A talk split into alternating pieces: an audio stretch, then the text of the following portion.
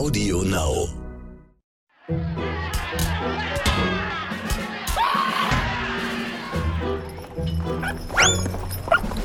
Asterix, der Podcast.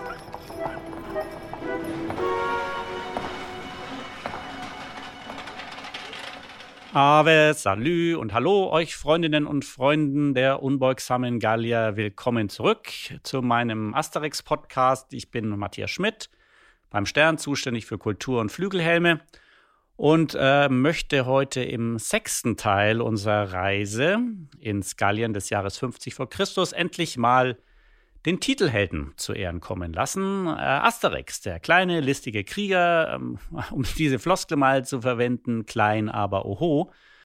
Und ähm, die Asterix-Kenner unter euch werden wissen, es gibt wirklich Experten da draußen, die versucht haben auszurechnen, wie klein unser großer Held denn nun wirklich ist. Und äh, ja gut, ein Beispiel kann ich an der Stelle vielleicht mal nennen. Ähm, ist ja doch sehr amüsant, was da alles unternommen wird.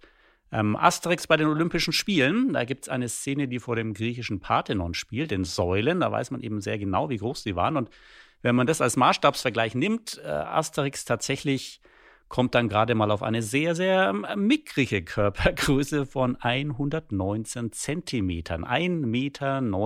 Damit wäre er sogar kleiner als dieser Methusalix, dieser Schrumpelkreis, der immer so leicht gebückt an seinem Stock durchs Dorf ähm, watschelt. Und äh, Obelix daneben wäre gut zwei Meter groß und das ohne seinen berühmten Hinkelstein auf dem Rücken. Also kleiner Held. Ähm, allerdings, aber Nebensächlichkeiten, wie wir wissen, Asterix ist und bleibt der tapferste, der schlauste, der listigste Krieger und Bewohner des uns bekannten Dorfes. Ähm, und ohne seine Geistesblitze, Schachzüge über die Jahre hinweg hätten die Römer natürlich unsere Gallier schon längst überrannt, eingemeindet. Ähm, das würde es nicht geben, die Situation, so wie es ist. Insofern tun wir Asterix eigentlich immer ein bisschen Unrecht. Ähm, warum das so ist, dass er immer so ein bisschen äh, in der Gunst der Fans hinter Obelix und äh, Miraculix etc. liegt. Ja, man könnte es vielleicht damit erklären, dass er immer so ein bisschen wie so ein Streber rüberkommt. Also er ist ja so, so neunmal klug und manchmal so ein bisschen besser, besser, besserwisserisch. Er weiß immer Bescheid. Er wirkt oft so perfekt, so, so unfehlbar. Also so ein bisschen wie Mickey Mouse, der auch immer einige so ein bisschen genervt hat im Vergleich zu Donald Duck. Und äh, Asterix ist schon ganz cool, aber jetzt zum Beispiel nie so lässig wie Lucky Luke, ähm, um ein anderes Beispiel zu nennen. Gut, aber klar, der, der Giftzwerg, so schimpfen ihn die Römer ja sehr gerne, ähm, ist er trotzdem existenziell für die Comics. Und vor allem, ähm, er macht das jetzt diesen Job seit 62 Jahren und darf dabei nicht älter werden, weil wer Asterix liest, weiß, es beginnt immer wieder an der gleichen Stelle. Asterix altert einfach nicht. Ähm, wir wissen zumindest ein bisschen was über sein Privatleben, wenn man die Comics aufmerksam liest. Also er hat zum Beispiel am gleichen Tag Geburtstag wie Obelix. Den genauen Tag erfahren wir leider nicht. Und er ist geboren im Jahr 85 vor Christus. Also nach der Comic-Zeitrechnung wäre er damit jetzt 35 Jahre alt. Also eigentlich super Alter, um eine Familie zu gründen, sich eine feste Freundin zuzulegen oder vielleicht mal ein Haustier. Obelix hat ja Idefix, aber Asterix, na gut, er hat, er hat seine Freunde, er hat seine Abenteuer, er geht gerne Römer verdreschen und Wildschweine jagen. Das muss dann halt mal reichen. Zu Gast in meinem Podcast heute ist ein Mann, äh, der sich sehr, sehr gut auskennt mit Asterix, weil er sich nämlich ähm, schon seit etwas mehr als zehn Jahren ähm, hauptberuflich mit ihm beschäftigt. Ich rede von Jean-Yves Ferry, als ein Comic-Künstler aus Frankreich, der übrigens genauso alt ist wie Asterix, auch wenn er ähm, auch nicht so alt aussieht wie Asterix und auch nicht wie 62. Ähm, und Herr Ferry ähm, ist eigentlich in unserem Nachbarland bekannt geworden durch sehr drollige Comicstrips. Zum Beispiel macht er auch auf Deutsch erhältlich ähm, De Gaulle am Strand, wo er den französischen General Charles de Gaulle in Badehosen steckt und als Touristen am, am Meeresufer entlang schlendern lässt, wo er seine kleinen äh, Anekdoten erlebt. Ähm, und seit, wie erwähnt, seit etwas mehr als zehn Jahren ist ähm, Ferry der offizielle Szenarist und Texter der neuen Asterix-Bände damit der direkte Nachfolger des Asterix-Erfinders René Goscinny und ähm, Asterix und der Greif. Der letzte Band ist seit, bereits sein fünfter. Ähm, er kennt sich also wirklich perfekt aus und ich freue mich sehr auf das Gespräch. Ja, hallo Herr Ferry. Ähm, Sie machen diesen Job ja schon eine ganze Weile jetzt. Äh, wie ich gerade auch schon erwähnt habe, ähm, wird die Arbeit an Asterix mit der Zeit eigentlich immer leichter, schneller, flüssiger? Faut inventer une histoire originale et finalement rien ne nous est donné parce que Boah, sagt er, wir müssen doch irgendwie jedes Mal wieder aufs Neue uns eine originelle Geschichte ausdenken und ähm, es wird auch nichts vorgegeben vom Verlag, ähm, eine Richtung, eine Rahmenhandlung. Und immer, immer wieder, wenn er anfängt mit dem neuen Album, denkt er, ja, das geht jetzt bestimmt leichter und schneller als beim letzten Mal. Also sie haben schon ein gutes Thema gefunden, wollen loslegen. Aber am Ende wird es dann doch irgendwie nie einfacher, sondern genauso kompliziert wie vorher. Und ähm, es muss sich halt immer noch nach Asterix anfühlen und, und konform sein mit dieser Welt. Und das wäre schon ganz schön heikel. Conforme à l'esprit Astérix prend toujours autant de temps pour moi. Toujours aussi difficile. Ähm, ist, ist es heutzutage nicht sowieso schwieriger geworden, äh, diese Asterix-typischen Witze zu machen? Also über, über Klischees, Stereotypen, andere, andere Völker, weil man, weil man heute halt mehr Rücksicht nehmen muss auf Sexismus, auf Rassismus, auf Bodyshaming. On sent quand même que euh, à l'époque de Goscinny, bon, il était plus facile de, Ja, ähm, meint er, man, man spürt schon oder er findet auch, dass, dass zu Goscinnys Zeiten früher also war es leichter und äh, sich über die Eigenheiten eines Landes lustig zu machen. Äh, das wäre komplizierter geworden, ja, auf jeden Fall. Ähm, er denkt, es liegt daran, dass es äh, früher eben eine größere Kameraderie noch gab unter den Ländern, mehr, mehr gutmütigen Geist und man hat leichter zusammen übereinander gelacht. Heute sind die Völker sich etwas mehr, ja, feindlicher gesinnt. On a toujours maintenant affaire à des regards un petit peu. Euh, Und es sind nicht, äh, nicht unbedingt nur die Comic-Liebhaber, die sich daran stören, sondern eher die andere Leser von außen, die dann ihre Befindlichkeiten über den Comic stülpen und in, für ihre Zwecke nutzen wollen. Tel ou tel élément de l'histoire pour servir leur discours ou leurs propos.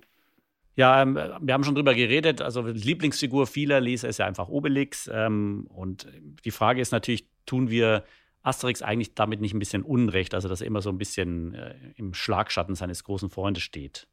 Le problème, c'est que le, le statut du héros a changé. Ja, findet er auch. Das Problem findet er, also es liegt wohl daran, dass sich unsere Sichtweise auf Helden äh, verändert hat. Also Asterix war ursprünglich ja einmal als Antiheld konzipiert, als Anti-Gallier, der sich gar nicht so gerne prügeln will.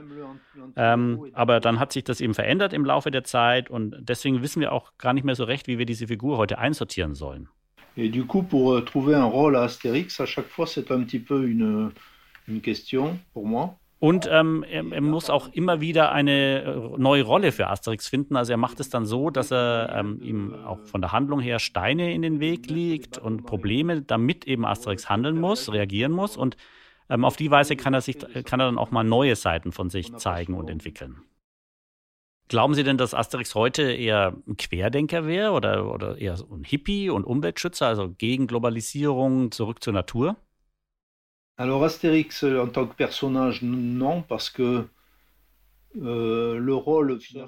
Na, Asterix selbst glaubt er nicht. Ähm, der Denker in der Geschichte ist ja eher Miraculix, der Druide, der eben die, die, die großen Leitlinien vorgibt. Und klar, in, in jedem neuen Album gibt es auch aktuelle Themen und Ideen, die da auftauchen, aber Asterix ist halt einfach nicht der Theoretiker, der auch danach handelt. Ich glaube aber, dass unsere gallischen Freunde trotzdem gegen die EU wären, oder was denken Sie?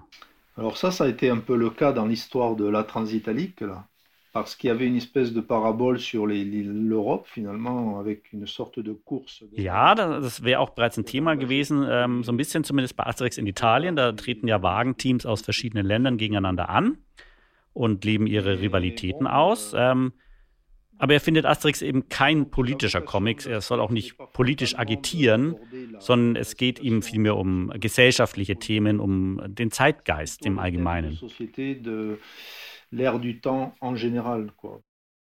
Asterix ist ja 62 inzwischen, Jahre alt geworden. Würden Sie ihn denn gern mal auch so zeichnen? Also vielleicht mit einem Bierbauch oder mit einer Glatze? Ça serait peut-être une idée de, sur une histoire, par exemple, de, de voir un Astérix vieux, mais ja, auf jeden Fall eine lustige Idee für eine Geschichte, den gealterten Asterix äh, ins Bild zu setzen. Aber ja, es, es, ist halt das Gesetz der Serie, dass sie immer wieder am selben Punkt einsetzt. Das möchten die Leser auch. Sie möchten am Anfang immer wieder dieselbe Situation wiederfinden im Dorf. Und ähm, die Herausforderung ist es halt eben nach wie vor, die Leser immer wieder zu überraschen, auch wenn sie glauben, sie kennen Asterix schon perfekt. Je vais surprendre le lecteur qui connaît ce monde Ja, aber, aber dieses Gefühl, was Sie gerade erwähnen, mit im Dorf äh, wieder zu sein, das ist vielleicht auch das Geheimnis ne? des Erfolgs von, von Asterix, dass dieses Gefühl der Vertrautheit, das sich sofort wieder einstellt. Il y a une petite musique Astérix, c'est-à-dire qu'on on se retrouve finalement. Ja, ja, ja, es gibt also wirklich so eine kleine Asterix-Musik. Ähm, wenn man Asterix aufschlägt, taucht man sofort ein in die eigene Kindheit, aber gleichzeitig bleibt es halt eine Welt der Erwachsenen und ein Blick der Erwachsenen auf diese Welt.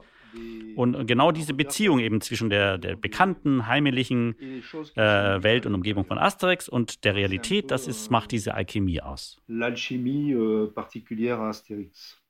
Was denken Sie denn, warum gerade die Deutschen, also wir Asterix so ins Herz geschlossen haben über die Jahre, weil wir uns auch gerne prügeln und gerne besaufen? C'est toujours un mystère. Je ne sais pas pourquoi, pourquoi les Allemands précisément aiment Astérix. Ja, das ist auch immer noch ein, ein gewisses Rätsel. Ähm, es gibt auch eine Theorie dazu, dass sagt, dass äh, Deutschland war in der Nachkriegszeit ja auch besetzt von anderen Ländern. Ähm, und die haben versucht, Einfluss aufs Land zu nehmen und äh, die Deutschen für sich zu gewinnen. Und deswegen ähm, haben sich die Deutschen vielleicht so ein bisschen gefühlt, gefühlt wie, wie das Land, das Dorf der Gallier. Naja.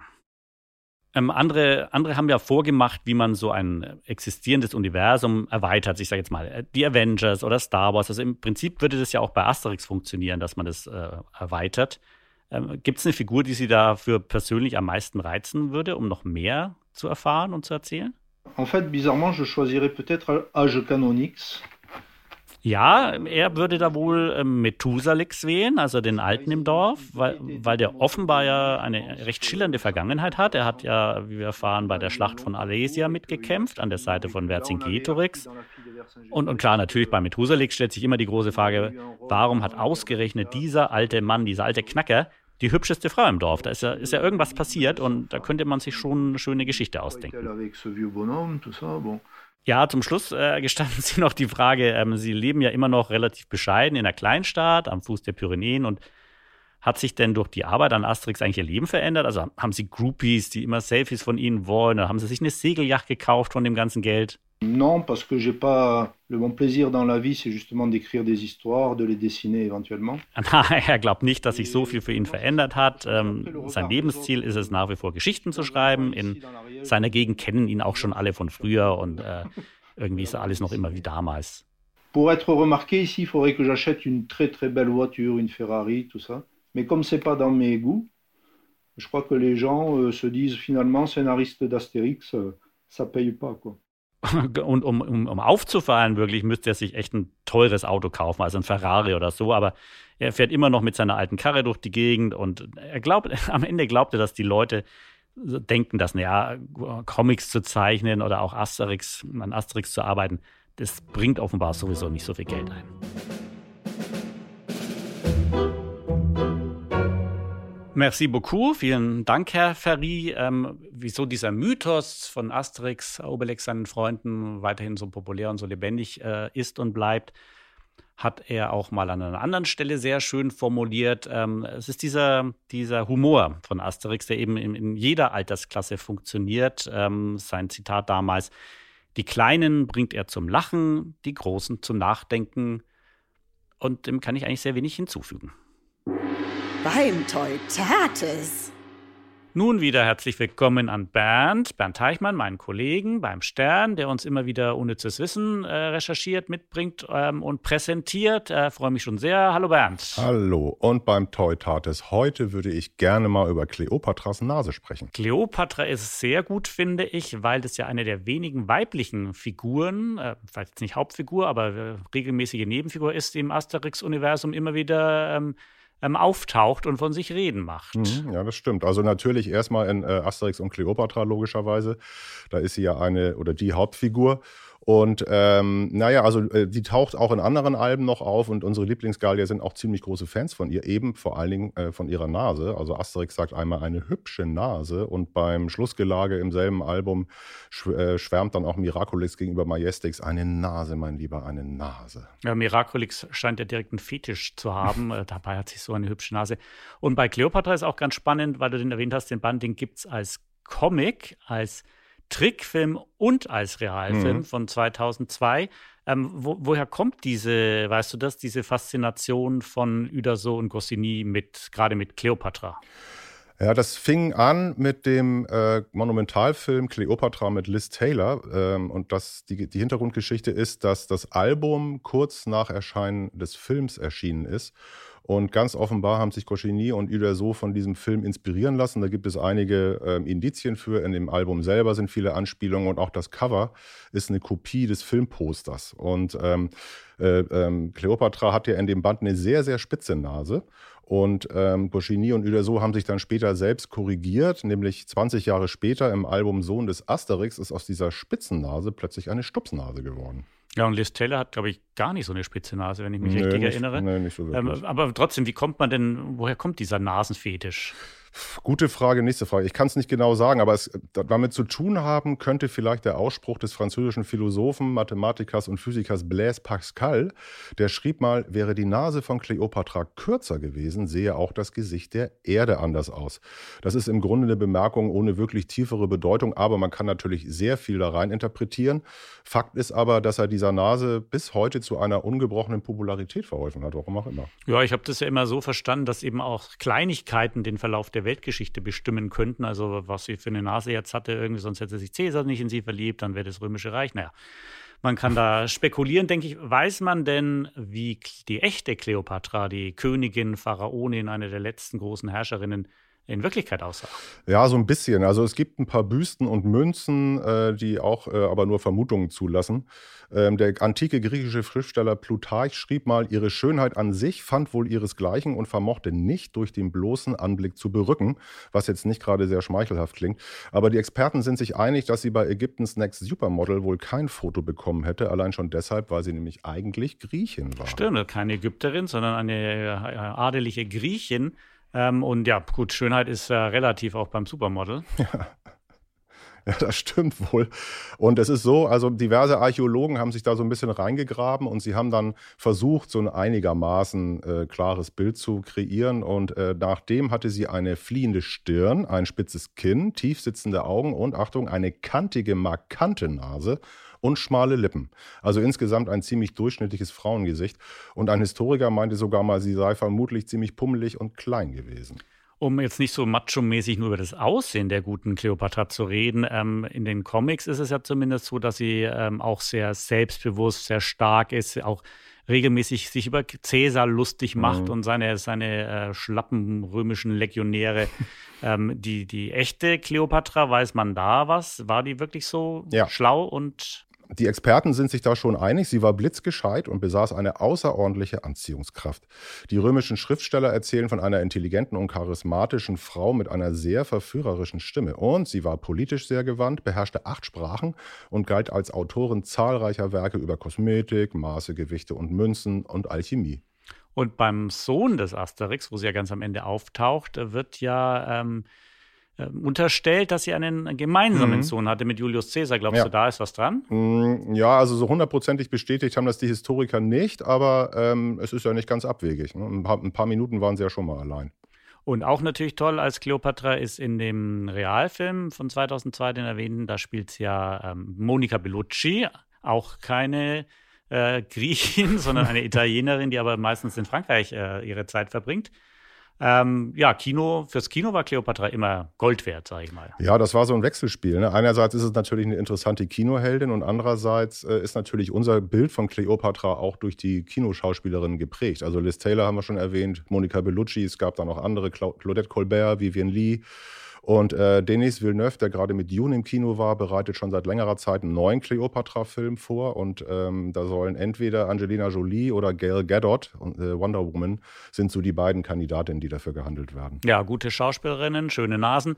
Ähm, schön auch vielleicht nochmal, es gibt ja noch mehrere schöne Nasengags im Asterix-Universum, also äh, Asterix und Cleopatra turnt ja Obelix auf der Sphinx herum und entnast sie dann. Äh, bei den Spaniern machen sie sich lustig über die dicke Nase von Majestix. Also irgendwas, irgendeine Art Nasenfetisch scheint ja wirklich äh, vorhanden zu sein. Ja, absolut. Also das Obelix, das mit der Sphinx war, da müsste ich noch mal ein bisschen nachforschen. Also das, was passiert ist da, ist ja zu sehen.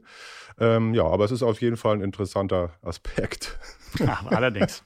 Ja, vielen Dank, Bernd. Sehr schön und Gerne. bis bald wieder. Jo, macht's gut. Ciao. Ciao. Bleibt am Ende die Frage, warum, für mich zumindest, äh, stellt die sich immer wieder mal, warum sind eigentlich Asterix und Obelix auf der ganzen Welt so beliebt und so populär, nur in den USA? Nicht so wirklich, also auch nicht mal Teil der Popkultur. Viele, man blickt auf den ratlose Gesichter, wenn man den Namen erwähnt. Ähm, Gerade Amerika ist doch ein Land, das die Comickultur ähm, schätzt, liebt und unglaublich viele Comichelden in die Welt geschickt hat, also von Disney und Pixar, von Marvel und DC, äh, Mickey Mouse eben, Superman, Batman, Tom und Jerry, die Peanuts und so weiter. Und auch tatsächlich gibt es dazu auch eine Theorie, ähm, ob sie stimmt, naja, kann jeder selbst für sich beantworten. Ähm, die lautet nämlich, dass die USA sind ja selbst ein Imperium, also so wie die Römer das früher waren. Äh, die besetzen gerne mal andere Länder, ähm, und äh, stülpen denen ihren Lebensstil und ihre Werte über, amerikanisieren sozusagen die anderen Länder, wie die Römer das romanisiert haben. Und deswegen würden sie im Prinzip vielleicht mit, mit Unbeugsamen und mit Widerständlern etwas weniger sympathisieren als, als andere Nationen. Naja. Ähm, andererseits finde ich, äh, geht es in den Asterix-Geschichten ja eigentlich eher um was ganz anderes und was Universelleres, nämlich äh, um Freundschaft, um, um Solidarität, um Zusammenhalt. Und das versteht man eigentlich auf der ganzen Welt. Und der, der, der spezielle französische Humor muss ja sowieso übersetzt und übertragen werden. Also die Karlauer, die Wortspiele, die Namen, ähm, das haben wir auch schon gehört von den Übersetzern in einer anderen Folge meines Podcasts. Also das geht auch und es funktioniert ja auch in anderen Ländern und jenseits der Sprachgrenzen, also auch auf Chinesisch, auf Indisch, auf Spanisch. Ähm, na gut, die USA haben auf jeden Fall noch Nachholbedarf, was das betrifft. Ähm, soweit dazu. Ähm, in der nächsten Folge meines Podcasts ähm, den könnt ihr natürlich auch abonnieren, damit ihr nichts verpasst, wird es dann um Majestix gehen, den Häuptling, den Boss des Dorfes und meine Gesprächspartnerin, Frau vom Fach. Sozusagen wird dann Simone Menne sein, ähm, Ex-Finanzvorständin der Lufthansa, mehrfache Aufsichtsrätin und auf jeden Fall eine Expertin, was äh, Führungspositionen und Karriere betrifft. Und ich äh, bin schon jetzt sehr gespannt, wie sie die Führungsqualitäten von Majestix einordnet und bewertet. Ähm, bis dahin, Salve, ciao, Gallien zum Gruß. Verabschieden möchte ich mich heute mit, den, mit dem allerersten Dialog unserer Freunde im allerersten Band, Asterix der Gallier. Da ist nämlich Asterix auf dem Weg zur Jagd. Obelix hat den, den üblichen Hinkelstein auf dem Rücken und sagt zu Asterix fast schon sehnsüchtig: äh, Du bist doch bald wieder da, Asterix. Und Asterix antwortet ihm: Zum Essen bin ich zurück, Obelix.